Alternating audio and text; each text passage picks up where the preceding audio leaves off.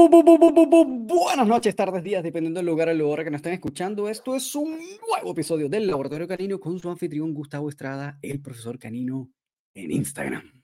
Y como siempre me acompaña mi colega y amigo Roman Urrutia, lo ubican en el Instagram como rom.dogtrainer. Asimismo es, señoras y señores, tenemos un nuevo episodio al fin. Nos había costado un poco coordinarnos. ¿no? Sí, pero bueno, pero aquí estamos como siempre, seguimos generando discusiones, interrogantes, reflexiones para ustedes. Sabemos que producimos más preguntas que respuestas, pero creo que eso es lo interesante del espacio.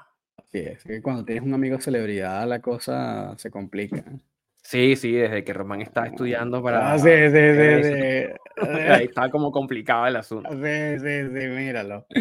Conchale, pero es que la cosa vale, ¿eh? Mira, este, tenemos un tema interesante, eh, yo creo con, con, de verdad, con más preguntas que respuestas, ¿no? Porque eh, creo que no solo hay poca información, eh, creo que hay mucha cháchara alrededor, como mucha, se usa mucho el término, se habla mucho de esto, pero hay poca información, como que siento que hay poca información, como poca, como poca data constatable. Y el tema es emociones en perros, ¿no?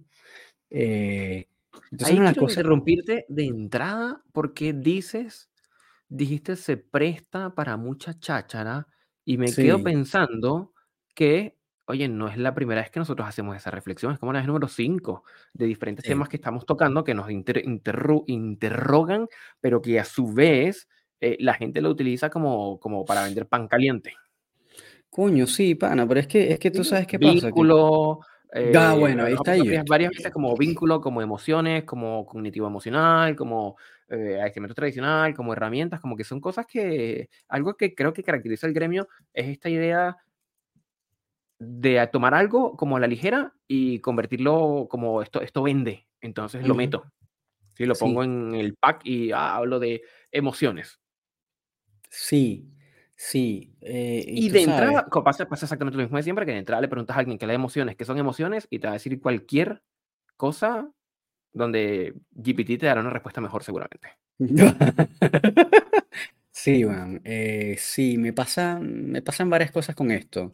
Y es que... Mm, y, lo, y qué, buena, qué bueno que lo dijiste, porque en verdad sí, yo, al final termina estando relacionadas, ¿no? Y termina siendo como el clásico pack de humo, no sé si decir humo, pero, pero como de cosas que, que, que sientes que se sobrevenden o se malutilizan o que por algún... Me da como esa... Ojo, estoy hablando de la sensación, no estoy diciendo nada eh, como que sea así, pero siento que esos términos son como términos que terminan siendo más como propagandeados y de alguna manera como medio marketeable, marketeable. marketeados, pero que al final como que es como más la bulla que la cabulla, ¿no? Eh, pero que son temas interesantes, es decir, que son sí, temas no, no, como, como tema interesantísimo es decir, y obviamente vinculación real. es Claro. muy interesante, se puede estudiar, se puede profundizar, pero se toma como para marketear a la gente cuando le preguntas, oye, define vínculo, y dicen cualquier cosa, y peor aún cuando empiezan como yo creo que, para mí Wow. es. Es como, Sí. oye, men, oye, emociones no puede lo que tú, no puede ser lo que tú creas. No puede ser lo que a, mí me parece que las emociones son, es una, es una burrada del tamaño de una casa de Howards. Sí, bueno, siempre partimos con la misma reflexión, ¿no? El tema de las definiciones, los conceptos, que nunca están claros, que, ¿sabes? Eh, o que las definiciones son vagas. em, y yo, bueno, yo, o sea, estoy completamente de acuerdo, ¿no? Em, siento que pareciera ser que es como el, el estándar, lamentablemente, en, la educación canina, que como que partimos de, de percepciones o de em, concepciones propias, ¿no? De lo que a mí me parece que es. Y no partimos de una definición en donde todos podamos como entrar como a decir, ya, todos definimos es- esta, este término como lo mismo, ¿no? Entonces es una convención, algo que todos compartimos, entendemos y estamos hablando, entonces entendemos que estamos hablando todos de lo mismo, porque es la misma definición. Y eso creo que muy... particularmente con el tema del vínculo, ahora que lo mencionas, es como, weón, es, tiene 20.000 definiciones, la gente lo mueve y lo remueve y hace con eso lo que quiera, y al final es como, nunca responde a una, a una definición clara, ¿no? Y obviamente al no definirlo claramente, no lo puedes eh, medir claramente, no lo puedes evaluar, no, es complicadísimo. Em, yo insisto, que ahí eh, hay dos, dos, vertientes, que no se defina por ignorancia, porque yo tengo quizás como, no soy muy versado en ciertos temas y yo asumo que la gente entiende de lo que yo estoy hablando, que es un error. ¿Ya? Entonces, bueno, vamos a hablar del ejemplo de, de, estos días. Vamos a hablar de dominancia. ¿La dominancia es buena o no es buena? Y es como, men, empieza por definir qué es dominancia, para ver si estoy contigo o no estoy contigo. ¿sí? Vamos a hablar de vínculo. El vínculo es importante, es importante. Empieza por definir vínculo para ver si estamos entendiendo lo mismo. ¿sí? Pregunta trampa que yo hago en, en los cursos de formación. Oye, ¿la humanización es buena o es mala? Y le hago con toda la intención para que se abra una, una polémica, si es buena, no, no es buena, si es mala. Y le digo, ok, ¿qué entiendes tú por humanización? Que tiene 20 definiciones distintas y si la entendemos como el proceso de atribuir características psicológicas y conductuales a los y damos la definición y ahí todo se alinea. Ah, no, claro, dentro de ese marco todos estamos de acuerdo. ¿Sí? Entonces la importancia de entrar a definir. Bueno. Y que no puede ah ser, no puede ser, es decir, si empieza por yo creo que, wow. O a mí me parece. Mm, o sea, para mí las emociones son, o sea, ¿quién eres tú? ¿Sí? Claro, claro. a menos que seas un neuro eh, Andrew Huberman a menos que seas un neurofisiólogo estudioso que tú digas, para mí las emociones son, ok, ok, eres autoridad en el área. claro, estás como patentando o definiendo un nuevo concepto, tal vez en ese caso, ¿no? Claro, Si, no es, si no es eso lo que está sucediendo, bueno, obviamente hay que... Y estoy seguro que mucha gente que nos está escuchando nos está diciendo, ah, bueno, pero digan pues qué son las emociones. ¿Sí? Bueno, eh, partamos por ahí, aprovechando... lo, que yo, lo que yo creo que es el pálpito que a mí me da una corazonada de lo que es la emoción. No, por Dios. ¿sí? Eso está, eso está estudiado, eso está montado en el área de neurociencias, los estudios en el cerebro, el funcionamiento del sistema límbico, a nivel de diferentes especies, eso está estudiado. Y no es lo que yo creo, lo que me parece una, una emoción. Es una respuesta. ¿Qué significa que es una respuesta? Que hay un gatillante externo. Hay, es algo que, o sea, viene en, acción de algo eh, que, que percibimos. Es una respuesta psico fisiológica, es decir, tiene componentes fisiológicos y tiene componentes psicológicos. Es una respuesta psicofisiológica compleja. ¿Por qué compleja? Porque eh, no es que sea difícil, es que abarca muchos mecanismos. Si Un reflejo, el reflejo del párpado es una respuesta motora simple, ¿sí? los, como los reflejos como innatos. Y cuando son respuestas complejas es porque involucran diferentes capas, eh, diferentes mecanismos, diferentes sistemas que hacen que tenga un nivel de complejidad que tiene que ver con un número de variables mayor. Pero no es que sea difícil, ah, es que es difícil entender las emociones, no, eso, eso no, no entender la palabra compleja. Entonces, una respuesta psicofisiológica compleja a un estímulo que involucra cambios físicos, cognitivos y conductuales. Es decir, cambios físicos, por ejemplo, aumento de la eh, cardíaco. frecuencia cardíaca, aumento de la presión arterial, dilatación pupilar, cambios físicos, cambios cognitivos, cambios perceptuales. Puedo percibir eh, una amenaza, puedo percibir algo que me alegre y por evocar una serie de, de, eventos cognitivos que vayan uno asociado atrás de otro, y conductuales porque eso lleva a un comportamiento. Toda emoción lleva una conducta. De hecho, damos cuenta de la emoción porque vemos la conducta. ¿Sí? Si Román se me acerca, señor fruncido, puños apretados, mandíbula apretada y veo el comportamiento y trata hostil las cosas y la gente, yo puedo inferir la emoción con alta probabilidad de éxito de que está enojado. Exactamente, exactamente. Los humanos somos un poco más complejos porque los humanos hemos aprendido por la complejidad de nuestro sistema nervioso y de nuestro cerebro y la sociedad en la que vivimos a distorsionar mucho las emociones. ¿Sí? Pero en el resto del mundo animal, animales humanos y animales no humanos, en los animales no humanos, esto es una línea directa. Si el animal tiene miedo, va a mostrar miedo. Si el animal tiene ansiedad, va a mostrar ansiedad. Si tiene rabia, va a mostrar rabia. Si tiene tristeza, muestra tristeza. No es que se muestra rabioso porque está triste. No, eso lo hacemos, eso lo hacemos los humanos. Si pensando en el ejemplo que di, tú puedes llegar muy enojado y dando golpes, pero porque en el fondo estás muy triste como ser humano. Pero es un tema de nuestro cableado complejo. Pero entonces, en estricto rigor, tomen nota, lápiz y papel o saquen el notepad del celular y hagan allí. Una emoción es una respuesta psicofisiológica compleja a un estímulo que involucra cambios físicos, cognitivos y conductuales. Dentro de ese marco es lo que vamos a estar hablando el día de hoy. Claro. ¿Sí? Claro. Y ahí creo que como la, la, la primera pregunta que surge entendiendo esa definición es la siguiente, ¿no? Que hay, hay, incluso todavía hay personas profesionales incluso que niegan esto, pero que igualito sabemos que obviamente no es así. Es los perros sienten emociones, ¿no? Los perros tienen la capacidad de producir emociones. Eh, y que bueno, a veces es como medio cuestionable que todavía se haga esta pregunta, pero es una pregunta válida y hay personas que todavía pues sienten o piensan que no, ¿no? El perro no, el perro es una máquina em, como cualquier otro animal, no, no, no, tiene la capacidad de, de, sentir o producir emociones, ¿no? Em, pero bueno, disclaimer, no es así.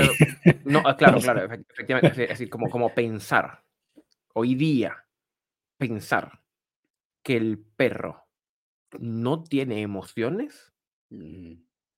es como, no, sé, yo creo que el equivalente es esa época freudiana donde se pensaba, qué sé yo, donde se desconocía, por ejemplo, a la mujer.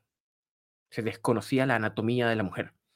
Entonces se pensaban cosas raras que, pero, pero, era, pero era por un desconocimiento franco. ¿sí? Hoy día sabemos de anatomía, hoy día sabemos de, de, de, todos los temas de sexualidad y queda todo mucho más claro, pero hablar de que los perros no tienen emociones es bien prehistórico, diría yo. o de que los animales, o de que los animales no tienen emociones. ¿Dónde podríamos entrar a complejizar un poco el panorama? Eh, en los sentimientos. Pero luego vamos a entrar a eso, que es una cosa un poco más compleja. Estamos hablando de las emociones básicas. Sí. Entonces, no, claro, evidentemente los perros tienen un mundo emocional. Sí, eso es indudable. ¿ya? Hoy día es incuestionable. Es decir, no sé, me pregunto si todavía alguien hará que piense que los perros no tienen emociones. O sea, no sé, probablemente ese caballero o esa dama tendrá entre 70 y 90 años de edad y se quedó pegado en aquella época. Sí, sí, totalmente. O sea, yo sé que hay, sé, sé que hay, como que existen todavía algunos profesionales que, que mm, creen que los perros no, no tienen emociones o que tal vez es como una cosa muy, ¿sabes? Como, mm, hay como increíblemente rudimentaria que es como que casi que no existe. Pero, mm, pero no, no, obviamente no, no es así. No. Eh y ahora, la siguiente pregunta, que va a Val, que es una pregunta interesante, que yo creo, ¿a partir de qué nivel se presentan las emociones, a nivel evolutivo. ¿sí? Porque no es que las emociones son estrictamente humanas, eso es un error, ¿ya? Y no es que solo sea de mamíferos complejos, ¿sí? Sino que ya hay, hay estudiadas ciertas zonas del cerebro que van asociadas con las emociones y eh, probablemente, muy probablemente, aquí estoy haciendo ya una hipótesis, em, esto tiene un nombre en inglés que es como un educated guess, como estoy haciendo una hipótesis, pero, pero pensada, ¿no? No así como, ay, me tinca que, no. Em, que e, e, si el organismo tiene la presencia de alguna de estas estructuras, lo más probable es que tenga un universo emocional. Por ejemplo, la amígdala, que tiene ese papel crucial en la respuesta emocional ante las situaciones de amenaza o miedo. Si los organismos, el conejo responde con miedo, responde a una respuesta psicofisiológica que cambia el patrón de acción, que garantiza la supervivencia o ayuda a la supervivencia, que es una emoción, eh, entonces el perro, el, perro el, conejo tiene emociones. un ciervo que respondería con una respuesta de miedo, desde, el, accionar del, de la amígdala, no la amígdala que te sacaron cuando te operaste de la garganta, la amígdala del, cerebro. La del como cerebro, estructura, ¿sí? Em, entre otras, ¿ya? El núcleo accumbens, la corteza prefrontal, el tálamo, el hipocampo, es decir, varias estructuras cerebrales que entran, pero yo creo que la amígdala juega un papel fundamental a nivel evolutivo porque nos permitió mm, desarrollar esta respuesta de miedo, que tiene que ver con la supervivencia. Entonces, desde muy, muy, muy, muy abajo, a nivel de la escala evolutiva de la complejidad de los organismos, tenemos un aparato emocional que busca la supervivencia. O sea, es un tema biológico. Por eso es que las emociones son universales. ¿Qué significa que las emociones son universales? Que en los estudios transculturales, eh, como las emociones que, las emociones, como la definición que hicimos, que sentimos del occidente del planeta son las mismas que las del oriente del planeta, son las mismas que en las tribus más primitivas que se han conseguido, a las civilizaciones más complejas y al resto de los animales. Es decir, son universales. ¿Por qué son universales? Porque están imbuidas en el cerebro. Entonces, si tienes cerebro, tienes emociones y todos venimos con el mismo kit de emociones. Así es. ¿Sí? Así es. Que son, que son las más fundamentales en todo caso. Son las más fundamentales porque tienen que ver con la supervivencia, obviamente. Es, es fundamental la, como el término que podría ser apropiado, decir.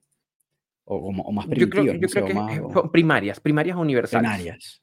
Primarias, ok, primarias, eso. Porque nosotros tenemos la complejidad de hacer unas elaboraciones secundarias y terciarias y mucho más allá de las emociones, que es donde entramos con los sentimientos, que ahí sí podemos entrar como en una discusión interesante.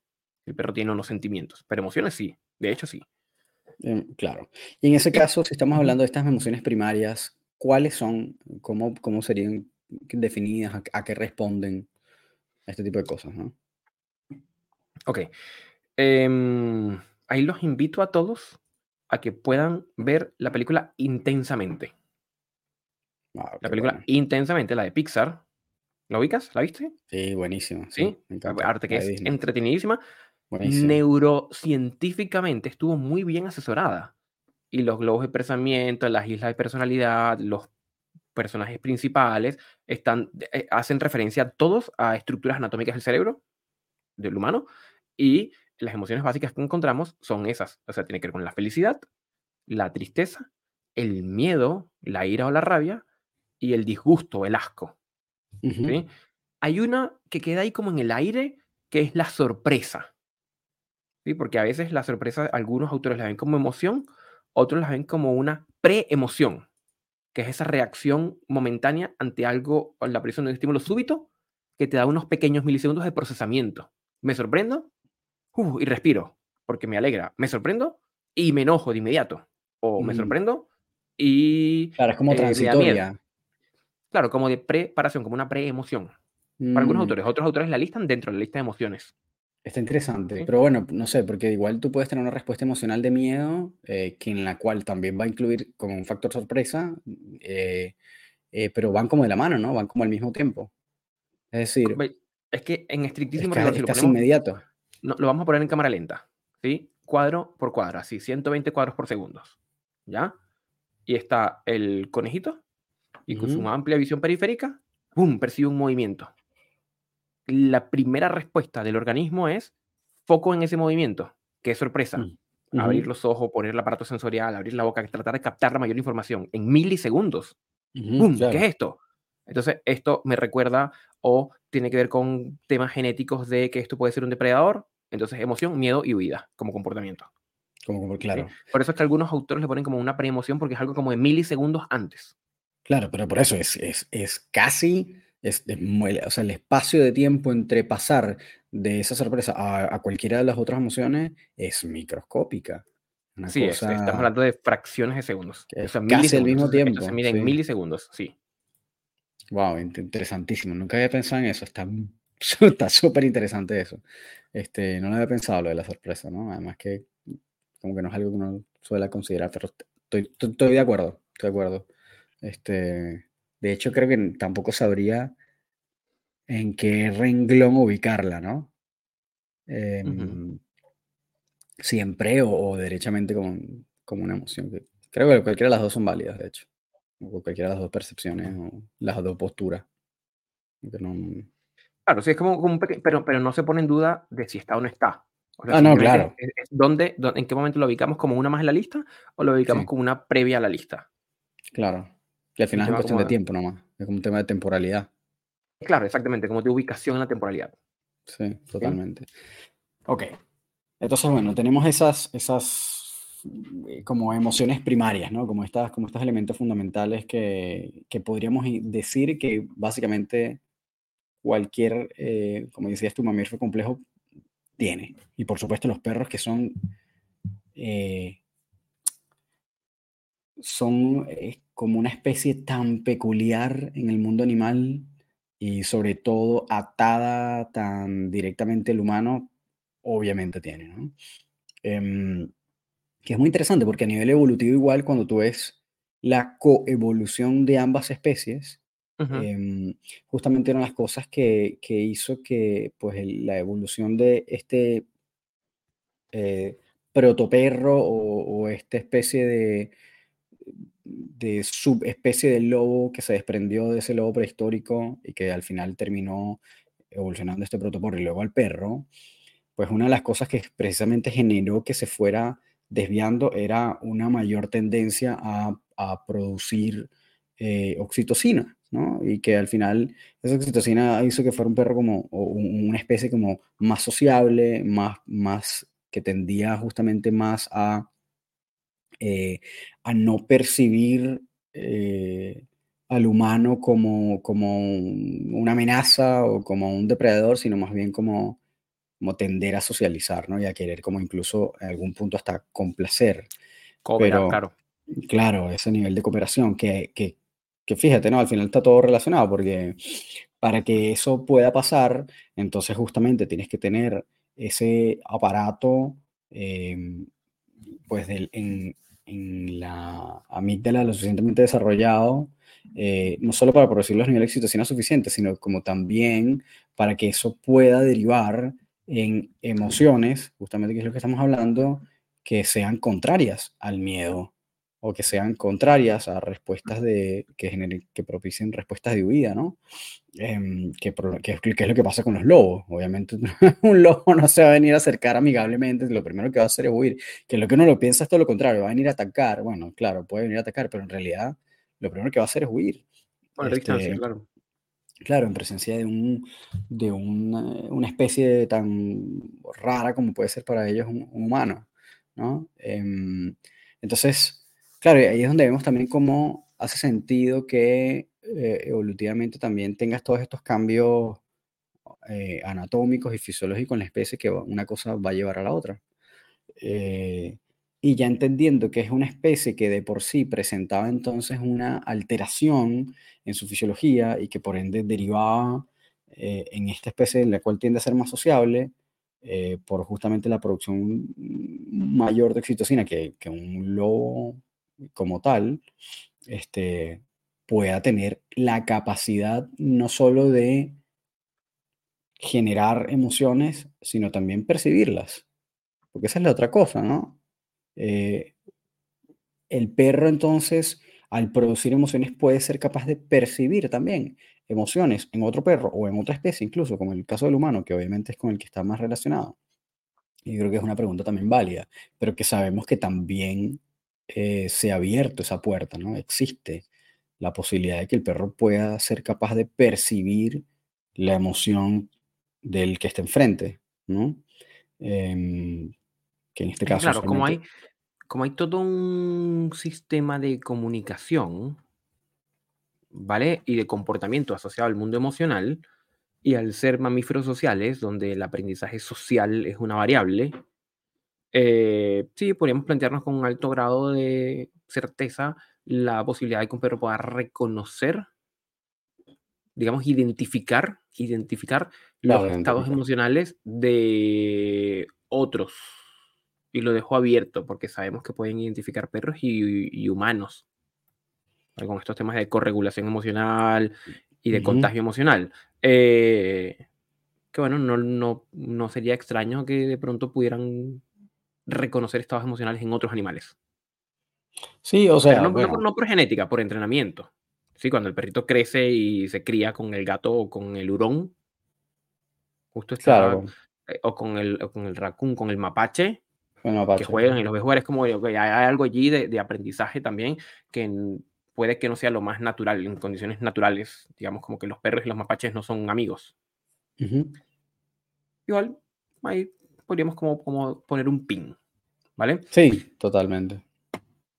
Pero sí, entonces, claro, ahora, ahora el tema es,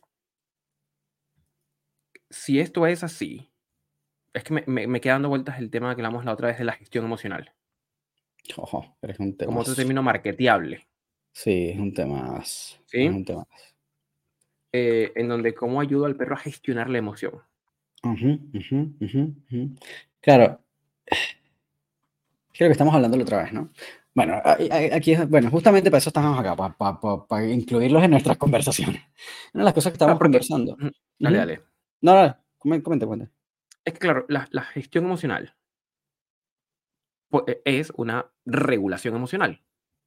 ¿sí? O sea, tiene que ver con la regulación de la emoción. La emoción no puede, o cuando se manifiesta de una manera desbordada, es un problema, en la dirección que sea. ¿Cómo? Es decir, si, si, la tristeza es una tristeza desbordada, pues es una depresión que termina enfermando el cuerpo. Si la felicidad es una felicidad desbordada, es un tema como de ansiedad o de hiperexcitabilidad que también es, es complica.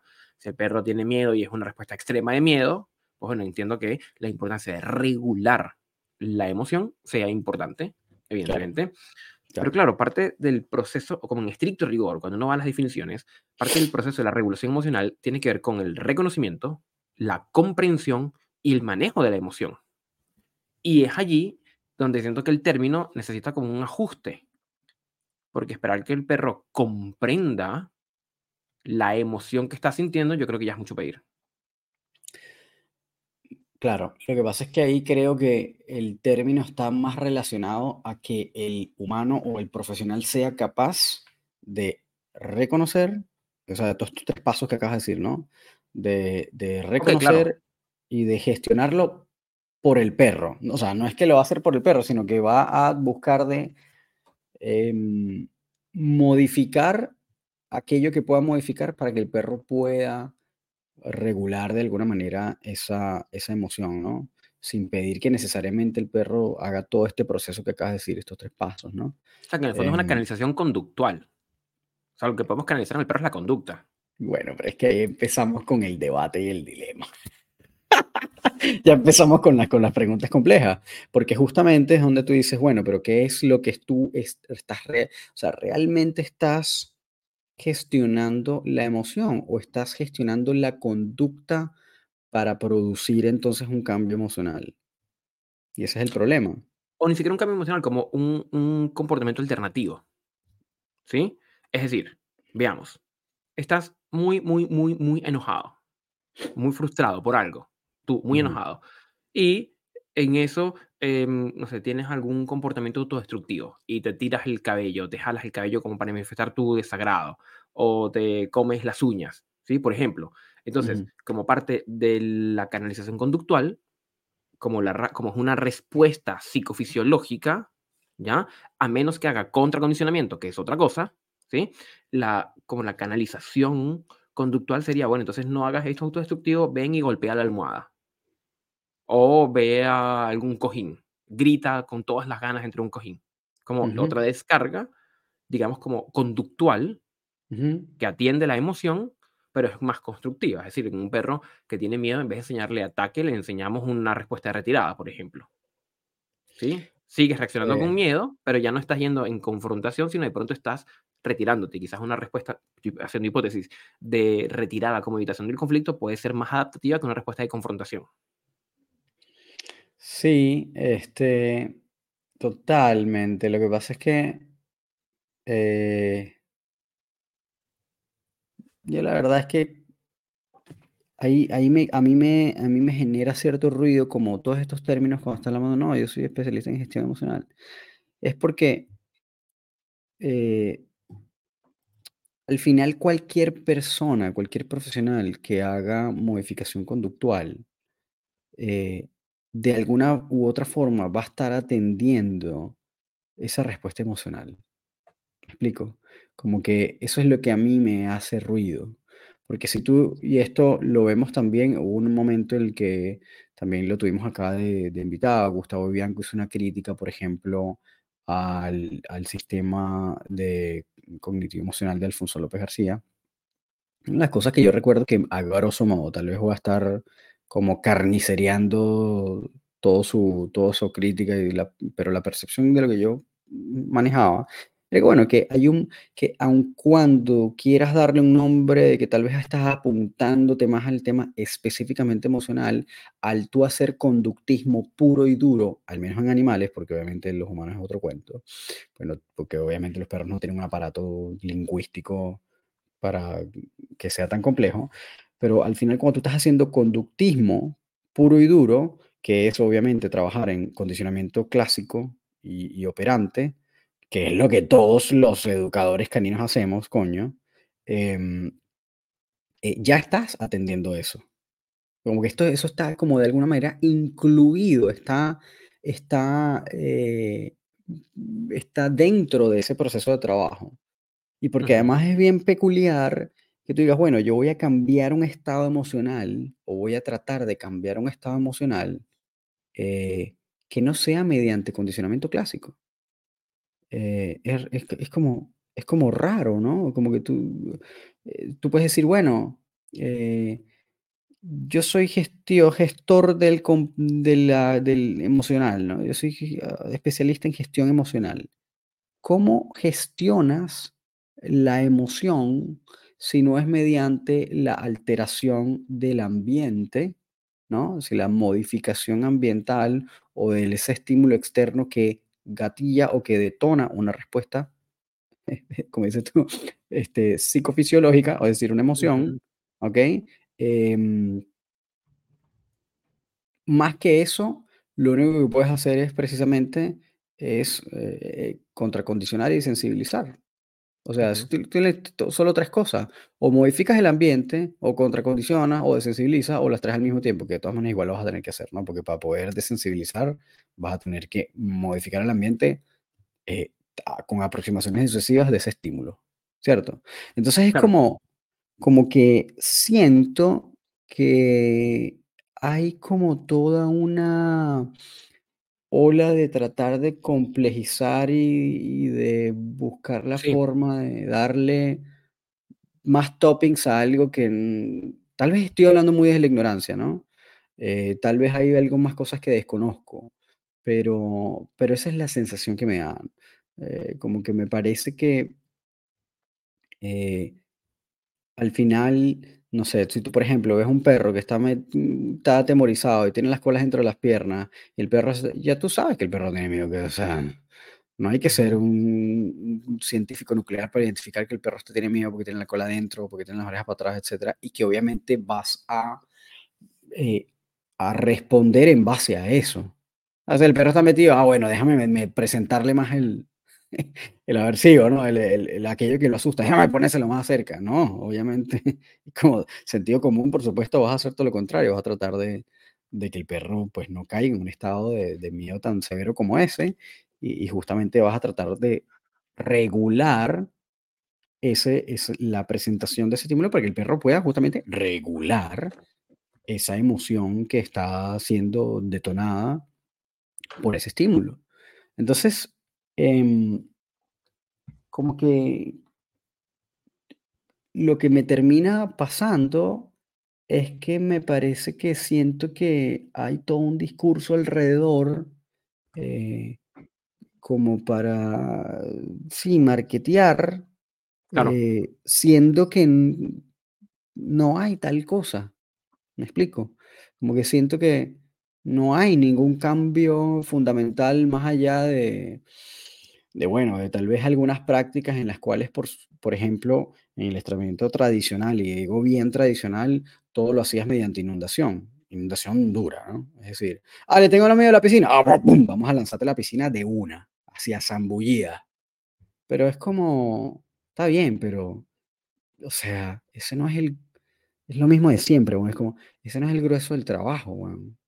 Y no todo el mundo trabaja solo de esa forma, es decir, bueno, es una técnica, sí, obviamente la puedes usar con mucho cuidado, porque además te puede, te, puede hacer un backfire, ¿no? Te puede, te puede eh, lanzar el tiro por la culata, pero, pero eh, lo puedes hacer en, mayor o, menor medida.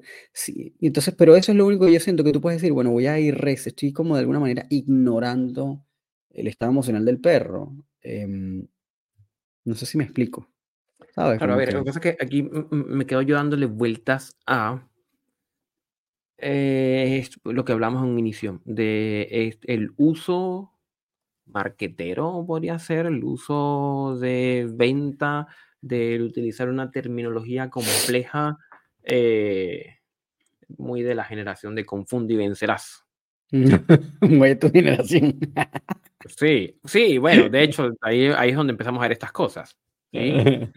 Porque, a ver, yo puedo describir, por ejemplo, lo que yo hago como un enfoque de modificación de conducta canina que se fundamenta en la aplicación de teorías avanzadas de aprendizaje y cognición animal, así como la comprensión profunda de la psicología canina.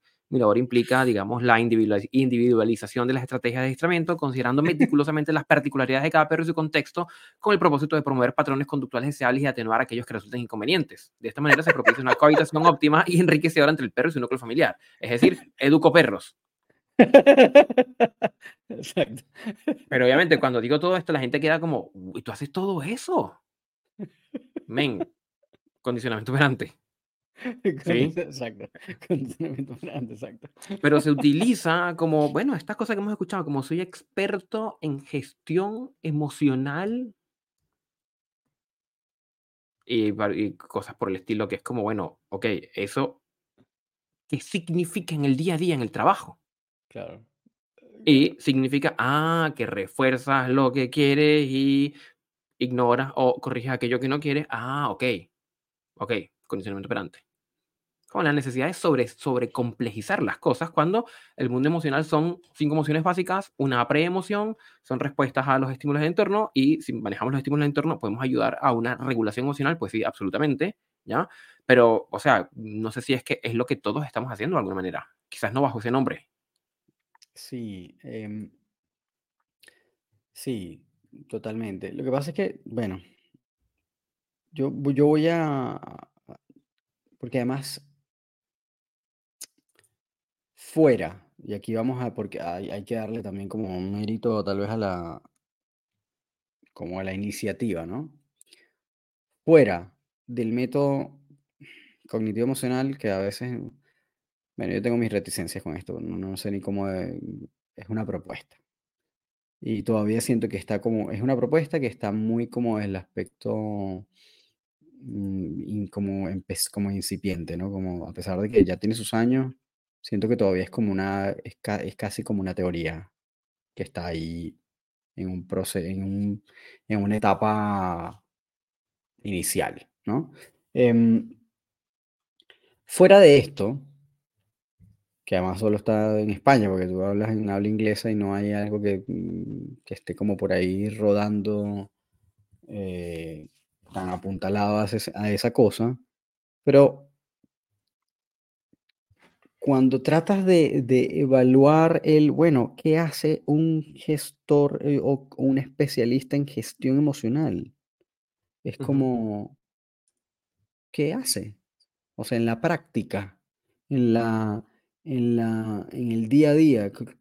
¿Qué, técnica es diferente? ¿Qué, o, qué, o, qué, es lo que haces que mm, realmente estés gestionando la emoción que no sea lo mismo que hace cualquier, cualquier otro? Porque bueno, una de las yo creo que un, un argumento, que también puede ser un argumento válido, ¿no? Es que hay gente, por ejemplo, que pide obediencia, ¿sí? Como una forma de atender la modificación de conducta entendiendo que la conducta, entonces, en ese, cuando estamos hablando de modificación de conducta, bueno, problemas conductuales, no agresión, miedo, ese tipo de cosas. Eh, y que, por supuesto, la gran mayoría son simplemente respuestas, en buena parte, respuestas involuntarias detonadas por una emoción.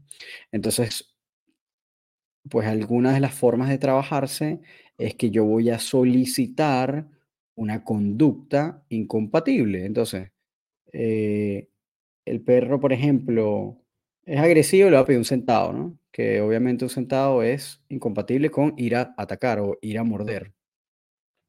Pero claro, eh, yo creo que el argumento es como dice, bueno, pero ¿cómo yo le voy a pedir al perro que se siente que es un proceso cognitivo, es un proceso mental, en donde el perro tiene que razonar lo que va a ejecutar, porque tiene que pensar, bueno, me están pidiendo esto, que es de sit, y sit, entonces esa palabra está asociada con el la acción de motora de sentarse y esperar, ¿no? Entonces, todo eso, que es un proceso cognitivo, eh, se le va a hacer más difícil al perro eh, ejecutarlo frente a una, a una respuesta que es completamente involuntaria y que usualmente va a detonar una conducta también involuntaria porque está asociada a, a una emoción, ¿no? Entonces va a ser más para el perro más fácil o, más inmediato ladrar y, abalanzarse que sentarse. Porque, por supuesto, el proceso de sentarse requiere, valga la redundancia, una serie de procesos mentales más largos que simplemente lanzarse.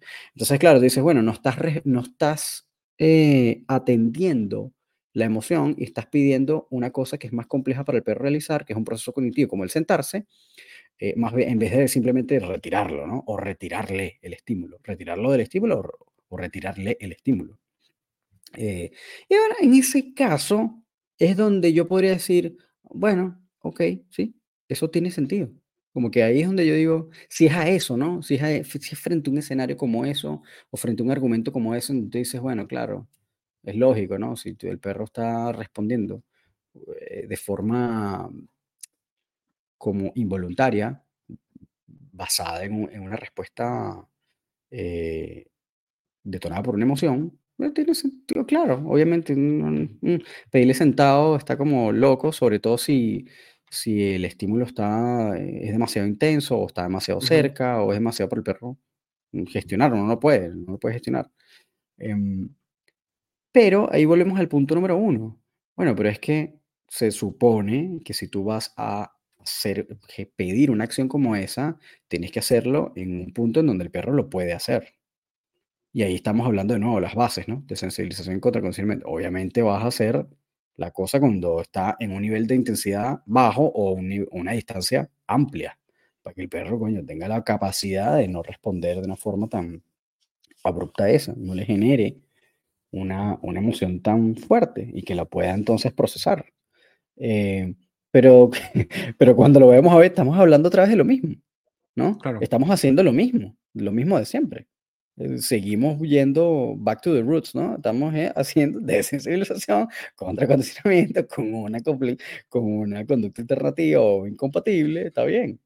Pero, pero no es más que eso, es más como el reconocer eh, que para que el perro pueda ejecutar un proceso cognitivo no puede tener eh, una respuesta emocional tan, y aquí te pido ayuda tal vez como en la, en la definición, no sé si la palabra es intensa o eh, alta o lo que sea, ¿no? Como que, que lo pueda gestionar. Em, pero aunque no, no sé qué más, qué, qué, qué otra cosa, como que, ¿qué hay más fuera de eso? Me explico, ¿qué, qué tanto más estás agregando? ¿Qué tanto topping qué tanta lluvia de colores que le estás poniendo encima, que no, no yo todavía la verdad es que no, y de nuevo, que lo, ojo, claro, lo que, lo la ignorancia. Sí, sí pues, seguramente, seguramente el que nos está escuchando dice, oh, estos imbéciles no saben de lo que están hablando, y es donde nos encantaría que nos escribieran y dijeran, mira, es que revisa esto, obviamente, para poder seguir aprendiendo y discutirlo en un próximo episodio. Sí. Pero mm, yo creo que el, el, topping, por ejemplo, que le agrega el adiestramiento cognitivo emocional es el protocolo de trabajo, que tiene un protocolo bien detallado, como paso a paso, en donde hay una fase de aprendizaje, aprendizaje mecánico, aprendizaje comprensivo, eh, un protocolo de trabajo, luego en una parte de una segunda etapa de integración social, donde el motor conductual es el afecto, como que se busca que sea más un comportamiento, digamos, desde la óptica operante, como premiado por afecto que por mm, como reforzadores en comida. Y una tercera etapa que le llaman aprendizaje experto, donde ya pues el comportamiento está como bien consolidado y se puede generalizar, etcétera. Pero entonces como yo creo que el aporte está, como el topping está en el, el protocolo de trabajo. ¿sí? Claro, el protocolo. Y creo, voy a atreverme a hacer una osada hipótesis que los que, por ejemplo, los proponentes que nosotros conocemos de este lado del planeta en, eh, me refiero en América, en Latinoamérica, del modelo cognitivo emocional, son bien malos aplicando los protocolos. Es decir, como que deben tener seguramente un grado de complejidad tal que no todo el mundo los puede utilizar. ¿sí? Y es donde de pronto podemos, es decir, no es ver en menos los aportes del, del cognitivo emocional, que están muy buenos, porque los actores que nosotros vemos son malos a nivel técnico. Sí, bueno, es que ahí, bueno, aquí nos estamos metiendo en, como en otros temas, ¿no? Pero eh, ahí yo lo que veo son tres cosas. Una cosa es el fenómeno de las emociones en perros como fenómeno de estudio, eh, como, tú sabes, como elemento a reconocer desde el aspecto eh, educativo o, de entrenamiento o de adiestramiento. O, desde el aspecto legal incluso, porque bueno, también hay, hay, un, hay un avance ahí, ¿no? El reconocimiento de que el perro es, un, como siempre dicen por ahí, un animal sintiente y que puede escapar de sentir emociones, obviamente también ha dado pie a que haya un avance en, el aspecto legal importante que antes no existía y que ahora entonces han empezado a progresar porque precisamente eh, pues ha habido como un, avance en el reconocimiento de esto. ¿okay? Y, lo otro es, es, como todo en el tema más bien como científico, ¿no? ¿Qué tanto llega ya la cosa? ¿Cómo lo podemos estudiar mejor? Este, y todo lo que pues todas las respuestas fisiológicas que están atadas a eso, ¿no? Y, desde qué cosas, ¿no? ¿Qué, qué, elementos o qué estímulos detonan estas respuestas y hasta qué profundidad. Entonces ya tienes como esos tres, como esos tres campos o, áreas en donde pudiera estar involucrado. Eso es un punto. Que cuando tú ves documentación de habla inglesa, eh, no existen como esta cosa de un especialista en emociones, ni Tú no ves, yo no lo he visto al menos. Y si alguien lo ve por ahí, mándamelo. Yo no he leído información que hable de esto. Hay estudios, hay personas que se enfocan. Está este, este caballero de Dognition, ¿no? Que está eh, como es uno de los que está como más involucrado en este estudio de, de la Universidad de Duke, me parece. Em, que por cierto, creo que están, creo que son aliados, de hecho, creo que es aliado con Alfonso López. Em, pero bueno, eh, pero no hay mucho más que eso. Es como, es como, bueno, el estudio científico de, el avance legal de, pero no hay como un sistema, como un especialista, como una carrera que ellos se va a enfocar solamente en las emociones del perro. No hay, al menos en el mundo del habla inglesa.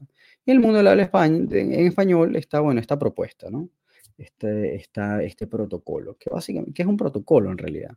Em, y está bien, a mí me parece genial. Y de hecho, me parece, a mí Alfonso me parece un tipo bien clever.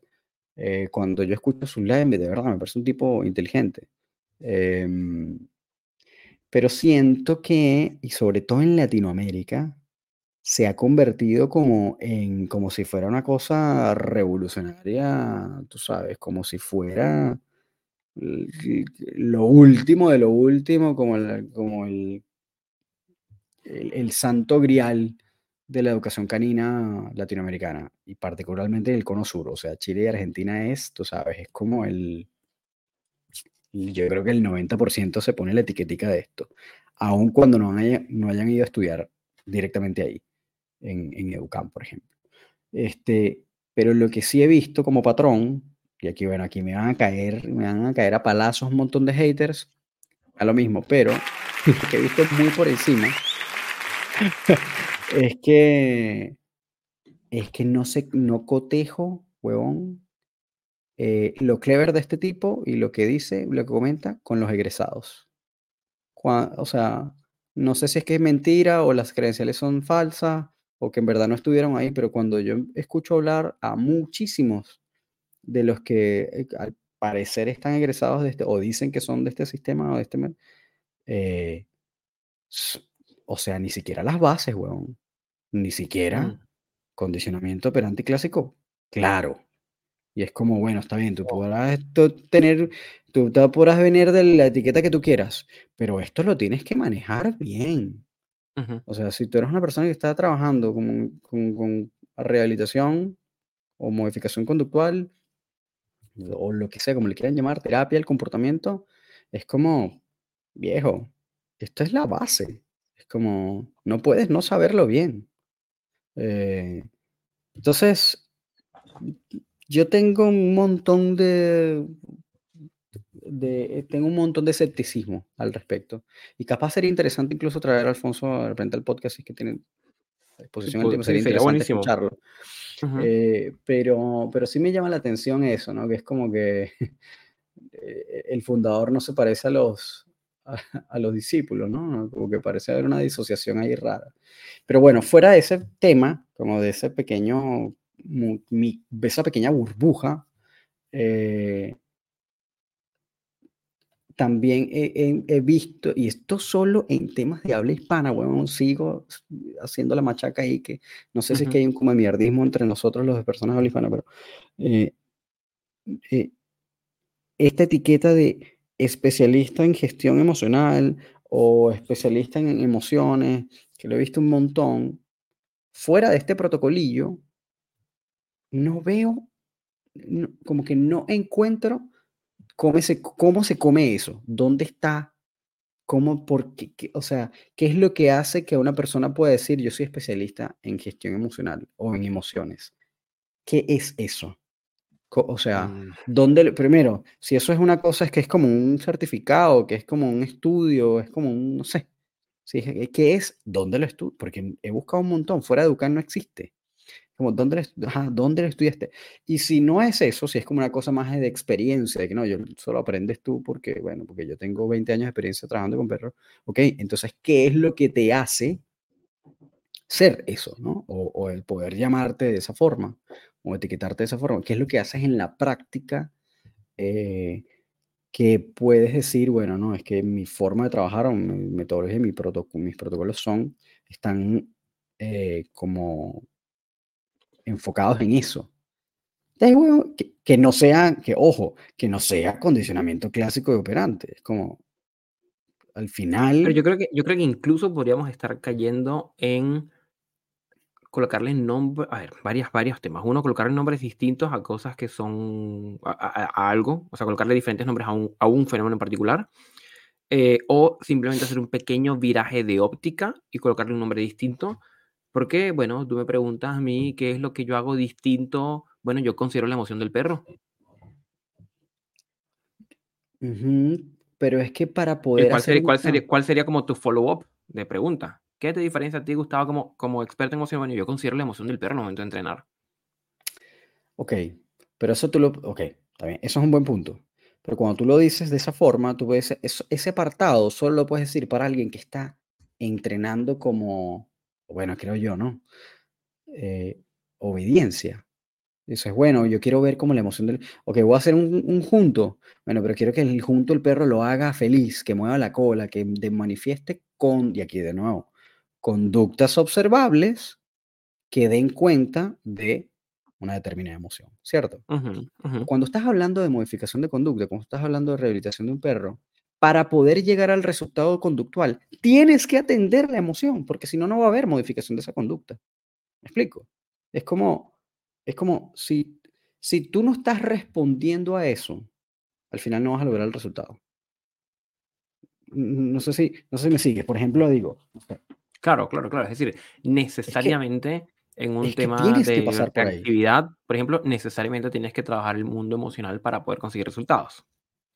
Es que si no, no lo, es que si no, no, no, no hay, me explico, como que es como, sí, exacto, vamos a poner un perro reactivo, ok, tienes un perro reactivo y em, tú no vas a de hacer que el perro deje de ser reactivo pidiéndole sentado, tú lo sabes, claro, todos lo sabemos, me explico, entonces como que para tú llegar al resultado tienes que atender el tema emocional y el tema emocional es fundamentalmente Desensibilización y contracondicionamiento, y en algunos casos, supresión de una conducta, sí, pero eso no está atado al tema emocional, porque tú puedes suprimir la conducta y el perro puede estar continuando sintiéndose eh, incómodo ansioso, y de todas maneras lo vas a ver, y lo vas a ver en conductas observables, como que el perro haga hipervigilancia, tal vez no muerda, pero está hipervigilante, o está moviendo las orejas, o está gimoteando, o está igual eh, ansioso, o tira la correa.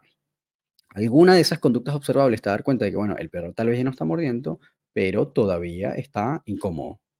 Así sea, tú puedes decir, bueno, incómodo. Esa incomodidad, claro, puede contener una serie de emociones que estén asociadas. Puede ser miedo, puede ser este, eh, ansiedad, pues, qué sé yo, o sea, pueden haber un grupo de cosas eh, como un paquetito ahí. Pero para que en verdad llegues al resultado final, que es que el perro realmente ya no sea reactivo, sin solamente suprimir la conducta, que obviamente puede ser parte del proceso, eh, tienes que pasar por un proceso de condicionamiento clásico, de sensibilización y contracondicionamiento al fin y al cabo, si no, no lo vas a lograr. Si no, no se, no se termina de cerrar ese, no se termina de cerrar el proceso. ¿Me explico? Y al final, al hacer eso, ya estás tomando en consideración la emoción. ¿Me explico? Es como, es como que es como, está como dentro del, del proceso de trabajo. Claro, forma parte de, eh, está integrado.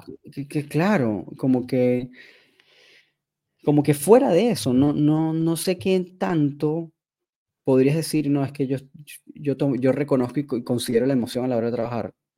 Es que todos lo hacemos, porque si no, no lo resuelve.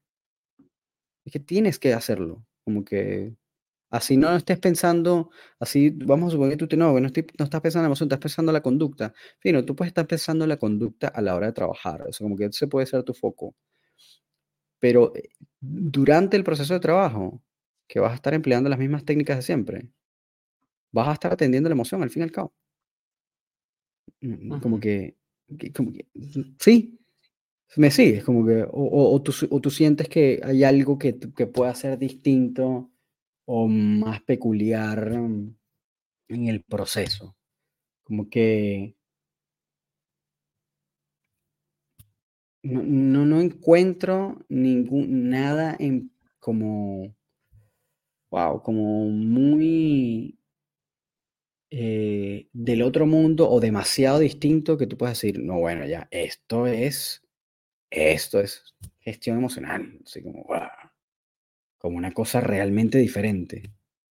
No sé, bueno, tal vez lo que hace Grisha Stewart de repente.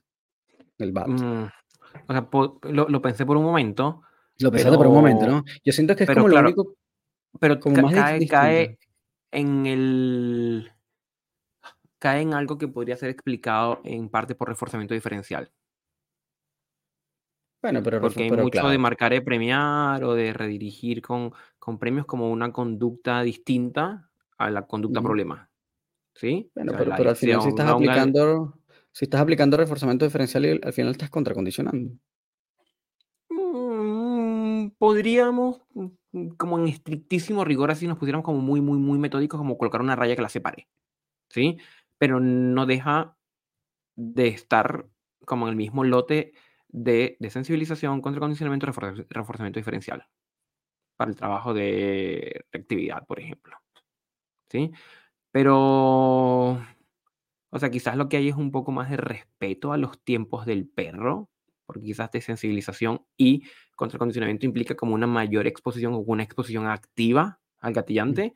En cambio, los arreglos de la terapia ajuste comportamental implican no hacer, no hacer, claro, los de no hacer tanta exposición sino a una distancia tal en la que el perro pueda libremente elegir hacer otro comportamiento.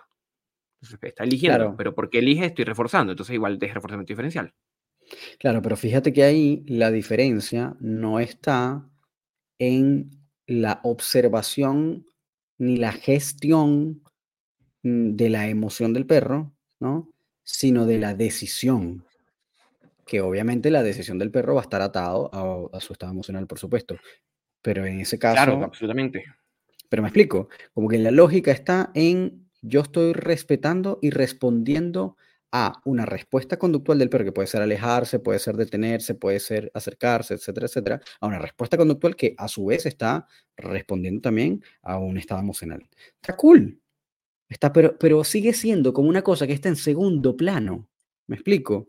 Está como inserto entre medio, no es como algo que tú estás activamente manipulando, gestionando, observando.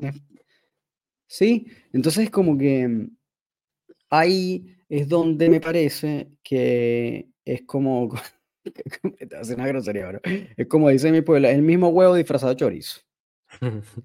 Me explico, es como, coño, pana, ¿no? es como el, mismo regalo envuelto con otro papel, eh, hmm. Porque bueno, que sí, siento que al final estás haciendo lo mismo con otro nombre. Y ojo, yo hago el asterisco de Grisha porque realmente me parece que lo que ella hace es distinto es, es peculiar, como que no se parece mucho a lo que hacen más nadie. Porque bueno, tú ves, no sé, los métodos de Karen Pryor, eh, el click and calm y no sé qué, y es huevón, al final es, es de contracondicionamiento de sensibilización. Es lo mismo, está bien, le puedes dar algunos ajustes, pero se parecen. ¿Ves cómo contracondiciona Tyler Muto? Eh, fácilmente podría estar dentro del rango de cómo condicionar Karen Pryor. Es lo mismo, como que la base es la misma cosa, pero no andas poniendo el... Tú le puedes poner el nombre registrado, como que esa es la cosa. Si tú lo dices, mira, esto se llama Click and Calm, en Karen Pryor. Está bien, tú sabes que la cosa es, pero tú sabes que eso es un nombre fantasía de marketing y lo entiendes así. Claro. Como que tú lo entiendes porque es un nombre de marketing. Pero al final, los que sabemos, bueno, estamos claros de que lo que estás haciendo es lo que todos sabemos hacer, solo que bueno, tal vez lo ordenas de una manera específica y le pones un nombre fantasía con su signito de registrado y está listo. Está perfecto. Pero cuando estás creando, tratando de crear una categoría nueva, como es yo soy gestor de la emoción, no estás hablando de un nombre de fantasía marquetero aun cuando lo estás usando de forma marquetera, ¿me explico? Claro. Estás creando una categoría nueva, pero ajá, cuando tratas de desglosar y desmenuzar, es como, marico, es la misma vaina. Es lo mismo, como que siento que es puro confeti. Entonces, ahí es donde tengo mis complicaciones. Y nuevamente, ojo, tal vez eh, estoy hablando desde la ignorancia, estoy, de repente sí hay un montón de cosas y bueno, porque no he hecho los cursos de este tipo de, este tipo de cosas, que no sé cuáles son, ojo, pero... Vamos a ver eh cuánto sale formarse en, ser gestor emocional. Pero, pero, pero ¿cuál es? Existe. No, y, saca, bueno, pero saca Educan. No hay. ¿Dónde es, eso? ajá, pero ¿dónde más te formas como clicker trainer si no es solo en la academia de Karen Pryor? No hay otro lugar. No, pero, no, pero claro que hay. sí, te certificas como clicker trainer. hay un montón de donde, usas clicker, pero no te certificas como clicker trainer. Sí, porque además. No, la certificación es marca registrada de Karen. Es como CISAT. Yo puedo trabajar en por separación, pero solo una persona certifica CISAT. Mm, ok, bueno, no sé. Pero tú... una sola persona certifica cognitivo emocional porque tiene la, el registro. Está bien, pero, pero ahí tú puedes decirme, pero es que ni siquiera, porque tú dices, cuando, tú, cuando tú dices cognitivo emocional es, una marca y yo la entiendo como tal. Pero no estoy refiriéndome, en este caso, a los egresados de Ducan, no, ni siquiera. Estoy hablando, hay gente, bueno, yo he visto un montón de profesionales que dicen, soy gestor de la emoción, y no dicen dónde se graduaron, como que no están hablando del sistema ni del método, están hablando de la categoría, o de la, o de la, ¿me explico? Es que claro, exactamente, es que yo creo que es una confusión de términos también. Si al sistema le pongo un nombre, Nepopo, Claro, ya es un sistema. el nombre del sistema. Y ya se claro. no puedo hablar de Nepopo. Pero cuando, claro, y cuando, cuando me muevo como a nivel. Es como que tú digas, yo soy especialista en, en reforzamiento negativo, positivo, positivo, pero no es Nepopo, ¿no? Es como. Claro. No, no es Nepopo. Es como yo soy especialista en reforzamiento negativo con positivo, con doble positivo. Como, ah, ok, perfecto. Y fuera de Nepopo, fuera de Nepopo. ¿Dónde estudias qué, qué, qué, es eso, no? ¿Dónde es eso? ¿Cómo se come? Lo aprendes en la vida por, por YouTube.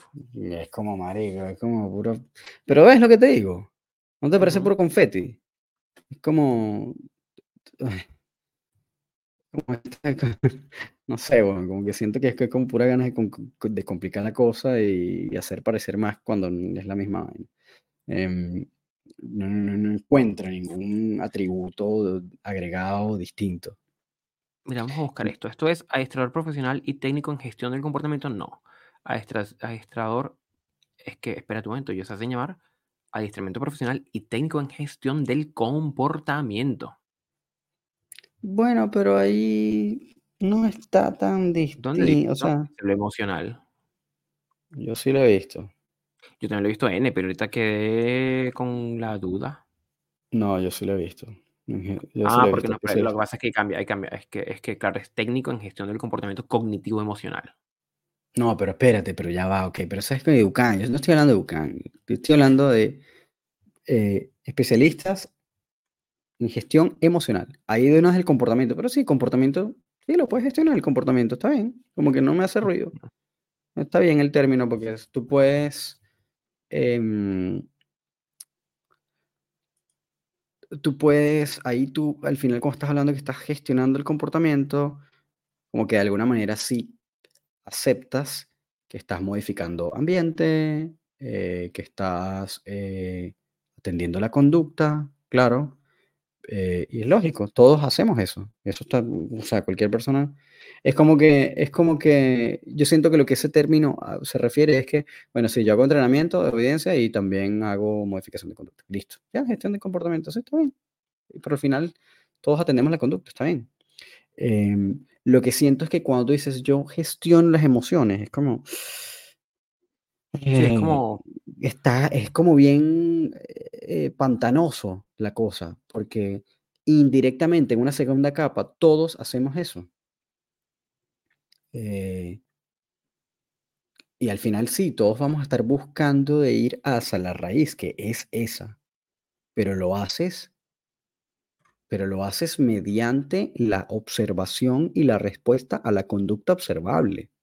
¿Me explico? Es como, fuck, weón, es como, a menos que tú digas, a menos que la, de nuevo, a menos que la referencia que estés haciendo es, bueno, pero es que yo no voy a pedir conductas o no voy a, no voy a resolver esto construyendo conductas.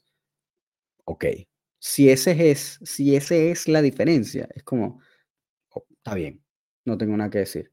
Pero tú dices, bueno, no sé, yo puedo hacer desensibilización y contracondicionamiento sin pedir nunca ningún comportamiento de obediencia, ni, ningún proceso cognitivo.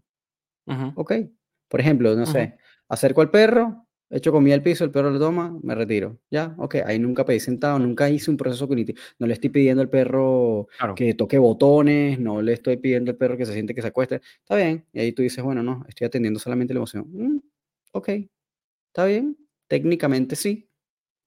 Eh, pero de nuevo, estás dentro del el universo del condicionamiento clásico y operante. Es como no, no estás haciendo nada nuevo, me explico como, eh, o no sé, por ejemplo, lo que hace Mike, que hace Mike Chicacho con casos de agresión.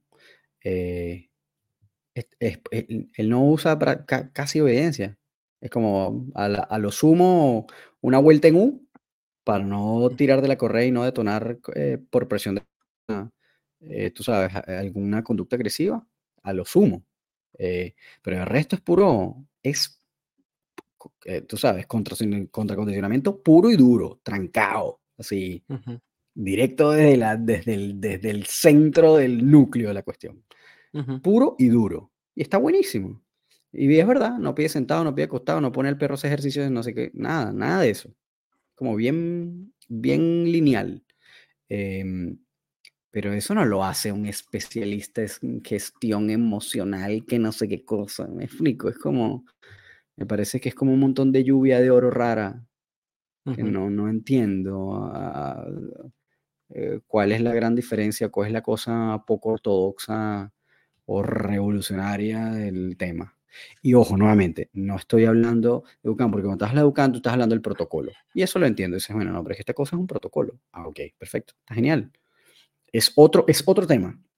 O sea, no es mi crítica, es como, mi crítica es como a la, de nuevo, como a la categoría, como a, como este intento de, de, especialización o de especialista que en realidad no responde a nada, o, a nada nuevo, al menos. Sí, exacto, es como, es un término, no sé si un término vacío, pero eso, como que al final no, no, no remite, es un significante que no remite un significado. Queda ahí como aislado. Queda como aislado. Igual estaría bueno, no sé, bueno, estaría bueno buscar, traer tal vez. Eh, si tienen ustedes que están escuchando toda esta conversación, esta, esta vez es conversación, y ni siquiera estamos hablando con ustedes. ha sido puro, pura reflexión entre nosotros, pero em, si alguien tiene de repente, eh, podemos buscar algún neurocientífico, tal vez que venga. No, pues hay que buscar es a un especialista en gestión emocional sí. que esté dispuesto a decir qué hace manos a la masa, no en teoría. Es que yo manejo la emoción a través de un cuidado riguroso de las variables en cuestión y entonces como que no te dicen qué hacen. Sí, algún, algún especialista en gestión emocional que nos diga, mira, yo cuando tengo el perro, me muevo así, hago así, y hago esto y lo hago por tal objetivo. Y uno dice, ah, claro, ahí lo puedo ver. Mira. Pero estas descripciones ambiguas, así como, como Sí, considera la emoción, gestiona la emoción. desincentiva el comportamiento. Ajá, pero ¿cómo? Pero ¿cómo? Claro, eso es que esa es la cosa, ¿no? ¿Cómo? Entonces yo no sé, yo no sé si responde a que no hay un cómo, ¿sí? Es puro bla bla, ¿ya? O a que hay un cómo, pero como yo sé que se parece a contracondicionamiento y refuerzo diferencial y de sensibilización, no lo voy a decir porque entonces me descubren, ¿ya? O si tengo la fórmula secreta, pero soy profundamente mezquino con los conocimientos y si quieres saber cómo es, paga mi clase y ve con tu perro. Claro. O lo que yo creo que es esto más, en verdad. Yo lo que siento, esto es lo que yo, esto es mi teoría de lo que realmente es, es simplemente un cambio de enfoque del, del humano. O sea, es como que, es como, es lo mismo, sí, efectivamente, en el cómo es lo mismo, pero yo voy a estar más pendiente de ver eh, Claro. y, y- y- y respetar o de al menos tratar de entender eh, el origen de la emoción y a lo que responde. Ya, bueno, es como, es como nada, es simplemente un cambio de enfoque, de enfoque del- de la persona que está trabajando. No estoy haciendo nada diferente, simplemente la manera en la que yo estoy observando el fenómeno es distinta. Ah, Y bueno, que está ok. bien, está bien, Claro, claro, tema, claro, es un claro. tema de enfoque, sí, mi enfoque es más orientado a resultados, mi enfoque es más orientado al cliente, mi enfoque es más orientado a la emoción, mi enfoque es más orientado al comportamiento, ok, ahí, ahí estamos todo bien. Claro, ahí, ahí, no, ahí podría decir, ah, ya entendí. Haces lo mismo, pero tú estás Ujú. pendiente de esto. De otra cosa, Ok, claro. claro, ok, ya. Ahí ya tendría como que, ahí ya podría descansar. Ahí ya podría decir, ah, bueno, ok, la- es lo mismo. El mismo huevo disfrazado de chorizo, pero tú estás pendiente de esto. Está perfecto, está perfecto. Ahí podemos ¿No? descansar en paz. Sí, pero mientras exista como esta cosa de, eh, de que pareciera ser una cosa novedosa, nueva, que esté haciendo algo realmente diferente y que estoy además, porque además lo que pareciera ser cuando lo ves desde afuera, ¿no? Y no profundizas mucho en la cuestión, es como que tú estás siendo capaz de manipular eh, la variable emocional. Y sí, yo estoy como, es casi como un huevón que con pinzas está, tú sabes, no joda, Claro. moviéndola. Es Ujú, como, eso no es, impo- como eso es imposible, como que tú, tú- no puedes, Claro. no eres capaz de hacer eso, ¿me explico? Nadie es Ujú, capaz de hacer eso. Como que no es que yo puedo manipular, modificar tus emociones, y menos siendo un elemento externo, porque sabemos que solamente el propio individuo puede modificar sus emociones. En el caso de un perro no, porque no es un acto consciente. Ujú. Si yo te digo, hey, brother, eh, trata de manejar tu rabia, Relájate, sí. Claro, tú porque tienes un, todo un aparato lingüístico te va a permitir desde la cognición tratar de modificar un Ujú, aspecto emocional, pero porque somos humanos, pero a un perro no le puedes decir viejo. No Cálmate. tenga, no tenga- no tengas miedo, o trata Sí. de trabajar tu miedo, busca de, piensa en otra cosa, no, ¿sabes? No puedes No, hacer tiene que ir conductual de afuera, claro. Claro, es simplemente externo, siempre va a ser externo. Y entonces como al final estás moviendo variables externas, estímulo, distancia, intensidad, duración, frecuencia, etcétera, etcétera, todas esas variables en la cual el estímulo va a estar asociado al perro, es como, estamos hablando todos entonces del mismo cuento de siempre. Estamos moviendo las mismas variables de siempre. Entonces, como que ahí es donde tengo mis, mis complicaciones. Recuerden que estamos viendo este, este chart de esta, esta, esta, ¿cómo se llama? Este cuadrante eh, que te había mandado también, eh, creo que era de Chat Mackin, que tú Ah, me dijiste, ah, mira, los ejes de intensidad de la respuesta con valencia emocional. con valencia emocional, exactamente. Que yo creo que es eso, ¿no? O sea, que tienes ahí este, este, tienes en, aquí para que se lo imaginen, este, tienes un cuadrante, ¿no? Así como el cuadro, para los que les gusta la política, como el, de Nolan. O si están hablando de refuerzo de condicionamiento operante, lo mismo, ¿no? Tiene un cuadrante, o sea, un cuadrado dividido en cuatro. Entonces, en la parte superior derecha tienes la motivación, que es como excitación, anticipación, juego, eh, disfrute. Luego, en el lado superior izquierdo tienes miedo, ansiedad, frustración, confusión. En la parte inferior eh, derecha tienes como calma, que es como este, contención, descanso, eh, nurturing, ¿no? Que es como, como nutrir. Nutrición. Sí, eh, y luego este, tienes como flatnet, como cuando algo está como, como desinflado, ¿no? Entonces tienes este, inseguridad o, incertidumbre, eh, este, mm, ¿cómo se llama esto? Learn helplessness. Em, eh, visión aprendida. Exactamente. Es tristeza. Pero claro, eso está en un eje, en donde el eje Y, el eje vertical, el eje Y es el vertical, ¿no? Sí. Eh, este, está alta excitación y baja excitación, que es lo que llaman en inglés arousal. Y luego en el eje X tienes bajo confort y alto confort. Entonces, claro, todas estas cosas van a estar asociadas también, por supuesto, a lo que tú decías, que me decías, se me, parece a este, a este otro cuadrante, ¿no? Que en este caso lo veías tú, eh, que era como em, conducta relacionada con la, con la valencia emocional que está, a la que está asociada, ¿cierto? Pero pero está bien, o sea, al final estás reconociendo una asociación entre una conducta observable y eh, un estado emocional y mental del perro también, porque obviamente no, mm, tampoco estás por fuera. Em, pero, pero fuera de eso, que es como el reconocimiento de, a la hora de llevarlo a la práctica, mm, no sé qué tan distinto es como la ejecución. ¿Me explico? Eh, incluso si, no, si, no, supiéramos nada, o sea, no si no supiéramos nada, no sabemos nada, hecho, por lo que estamos hablando, seguramente hay mucha gente que está seguro que no sabemos de lo que estamos hablando, pero de pronto vamos a una, a una plaza y veo a lo lejos trabajar un cognitivo emocional o un experto en gestión emocional y trabajo y veo trabajar un conductista y veo trabajar a un educador balanceado y de pronto si no me dicen que son enfoques distintos, puede que no vea diferencia. O sea, si todos están de, que, de lo que hacen hands-on. O sea, yo no vería de verdad. O sea, sí. Porque fíjate, esto, esto, esto es como también la diferencia entre, no sé, bueno, tal vez lo más que yo pueda, es como entre el cat y el bat.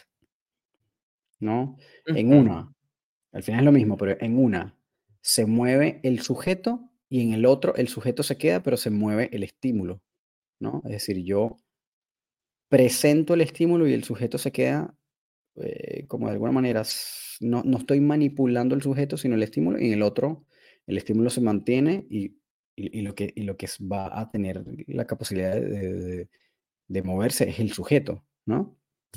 Eh, pero el proceso es el mismo, es decir, el fenómeno que se está dando es el mismo. El orden es lo que cambia, ¿no? O, la variable de lo que se mueve, de lo, que se distancia, de lo que se desensibiliza, pero, pero el proceso técnicamente sigue siendo el mismo. En ambos es desensibilización. Em, o tú sientes que hay una diferencia. O tú sientes que hay una, una No, yo creo que eh, sería, como, como diferencias, diferencias de enfoque. ¿Dónde voy a poner el ojo? ¿Voy a poner el, ojo en el sujeto y por lo tanto muevo el sujeto? ¿O pongo el ojo en el estímulo y por lo tanto muevo el estímulo? De enfoque. Sí, total. Que le puedo dar un nombre y le llamo eh, terapia constructiva, whatever, ¿ya? Ok, ok, está bien. Le pongo el nombre aquí arriba, como el nombre, del nombre de fantasía, ¿ya? Pero es simplemente el enfoque. El enfoque está puesto más en otro aspecto de la complejidad de aspectos que están en juego al momento de la educación o de la rehabilitación. ¿Sí? totalmente. Bueno, yo creo que ahí hay un universo enorme, profundísimo para, para, indagar, porque además yo estoy seguro que aquí estamos como rascando la superficie y además de muchos es la ignorancia, ¿no? Porque hoy no es que nos preparamos, no es que estudiamos nada para, para hacer estas reflexiones o como estas como levantar estas inquietudes eh, y probablemente muchos nos manden a estudiar nada más. Y está bien, lo tenemos que hacer. Pero que nos manden con guía, que nos manden con guía. Es decir, no es lo mismo, ay, mira, estos imbéciles que no saben de lo que están hablando, a, oye, Gustavo, no tienes mucha información, te recomiendo tal artículo, tal libro, tal, que es que, ah, puedo ir a eso. Sí. Ojo, fuera de Dognition y Educampo, que eso ya lo conocemos, bueno, no hemos hecho los cursos, pero tampoco es que o sea, si para, para conocer algo tienes que, eh, es como, bueno, yo quiero saber un poco de psicología, me vas a mandar a estudiar la carrera, es como, fuck. claro, claro, oye, me gustaría hacer un poco más de comunicación, entonces estudiar la carrera. Ah, bueno, dale, sí, antes la licenciatura. ok. O sea, eso, déjame decirte, eh, en el fondo, eso es mezquindad. ¿Sí? Como yo la hice y como yo pagué los 2.000 euros, no sé, whatever, lo que cueste, no tengo ni idea, y cómo te voy a decir yo esto así de gratis en un podcast aquí que grabamos en la noche este par de idiotas que hablan estupideces, yo no te lo voy a decir. Ve y tú pagas tus dos mil dólares o euros como los pagué yo. Eso es mezquindad. Aquí estamos para compartir el conocimiento, precisamente para aclarar dudas, porque solo así es que crecemos como gremio. Sí, sí. Pero bueno, nada, yo creo que, ojo, deberíamos buscar un neurocientífico. Deberíamos buscar. Creo que estaría interesante. bueno, yo conozco un neurocientífico que le encanta hacer podcast, solo que es en inglés. Coño, fuck. Pero si me vas a lanzar Andrew Huberman, bueno, me avisa.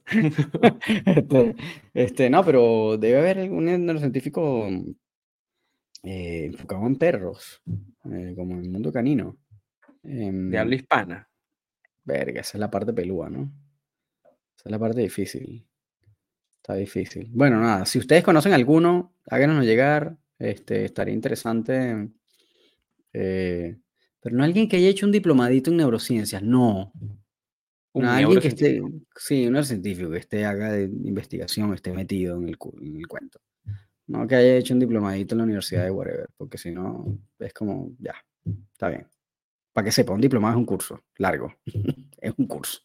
Este, eh, entonces no, no, no, vale. Em, eso estaría interesante porque igual como que hay, hay un universo gigante y sobre todo que sepa de conducta también, porque como que está bien entender todos los, todos los procesos eh, como mentales que suceden cuando hay ciertas respuestas emocionales, pero al final el cuento de nosotros y de lo que hacemos es estar relacionado con la conducta, ¿no? La razón por la cual hacemos lo que hacemos. Eh, la razón por la cual los clientes van a un profesional es porque su perro está teniendo una conducta observable que le está generando una complicación. Eh, y para ese mismo perro también. Em, entonces, eh, yo creo que ahí como la idea es justamente buscar, ¿no? Como el, cómo se relacionan, cómo se resuelven, cómo, cómo se atienden, cómo, cómo se investigan. Hay que nada, bueno, esta es un vortex gigantesco, no tiene fin. No sé ni, al final no sabe ni cómo eh, entrarle. Pero, pero creo que está interesante. Igual me parece súper salvable que alguien se haya tomado el tiempo de repensar. Eh, bueno, eso también. No, y, y como de repensar como la educación canina hacia hacia eso, como, como, como verlo, ¿no? Como ponerle un pin ahí. Eh, y yo creo que por eso el aporte de este tipo es tan importante, porque al final es como, bueno, dependientemente de que haga lo mismo, estoy poniendo un, foco ahí, estoy poniendo un, punto a, observar, que yo creo que nadie tal vez había hecho o que no se había mm, prestado mucho, ¿no? Ahora es que se está empezando a hablar más de eso y a ponerse más el ojo ahí, que está, está genial. Em, pero bueno, nada, yo creo que no. De todas maneras, te dejo con algo. ¿Qué? Que ya te pusiste a una vaina. Encontré una plática por Laura Cuaya del Instituto de Neurobiología en el segundo encuentro de etología aplicada, donde habla del cerebro de los perros. Está para empezar. Ya, pero no sé. Es que he visto un montón de cosas del cerebro del perro Em, o sea, claro, yo no espero, yo espero que no hable de anatomía. Él pues, tiene cuatro partes y no, no, no, que hable de funciones. Sí, no sé, he visto un montón de esas cosas también. Pero, da, igual lo, mándamelo, lo voy a ver. Lo voy a ver. Lo voy a ver pues, yo lo voy a pasar por esta ahí que hace un sumario. Ah, es más largo de lo que permite. ¿Y esta otra? ¿Qué? Vamos a ver, o sea, hacer que una ahí lo escuche y me haga un sumario de 10 puntos importantes de la, de la charla esta de hora y media del cerebro. No, no, puedo. No puedo. Igual te lo paso. Lo compartimos con todos ustedes también en algún Exacto. Sí. Si no ¿no? Estoy por interno. Bueno, nada, yo creo que igual. Muy bien. tenido un montón de interrogantes acá. Eh, creo que están buenas para que lo discutan ustedes también, para que lo discutan con nosotros. Eh, como siempre estamos abiertos a que nos comenten, a que nos hagan llegar por interno sus inquietudes, sus comentarios. Si dicen, bueno, ustedes son unos rolos ignorantes, deberían estar viendo estas cosas, háganoslo llegar porque así nosotros también investigamos con más claridad. Em, y nada, nuevamente, gracias por haber llegado hasta acá, una hora 25 hablando de este tipo de cosas. Este, gracias por haber llegado hasta el final del episodio, gracias por escucharnos. Sí, sí, dale, ponla, ponla, ponla. Gracias. un cortito ese, ¿ah? Gracias, gracias a todos. Em, gracias por apoyar. Hay muchas personas que ahora nos están efectivamente, ahora sí, contactando, haciéndonos llegar que, pues, que están ahí escuchándonos, que están pendientes, que les han gustado los episodios o que no les han gustado o que están en acuerdo o en desacuerdo. Y está genial, eso es lo que nos gusta a nosotros, eh, que nos hagan llegar sus ideas, sus comentarios, etc. Así que este, recuerden que si están pues, motivados por, por comentarnos, pueden contactarnos a nuestros, eh, por mensaje directo a nuestros Instagram. En el caso de Gustavo lo pueden contactar como el profesor canino y a mí me pueden contactar como rom.trainer. Así que nada, ¿qué te parece cómo estuvo el episodio hoy, My Negro? Estuvo complicado, como que al final más preguntas que respuestas. Bueno, lo anunciamos al inicio. Sí, bueno, sí, sabíamos que iba a Las reglas fueron claras. Del inicio dijimos que esto iba a tener más preguntas que respuestas. sí, totalmente. como siempre, siendo consecuentes con lo que Honestos. Está bien. Bueno, nada, muchachos, muchísimas gracias por haber llegado hasta el final, de, eh, al final de, de este, episodio. Eh, gracias, sí, gracias por haber llegado hasta el final. Este, gracias por habernos escuchado y nada, nos vemos en el próximo episodio. Que estén súper, súper bien. Cuídense. Feliz noche.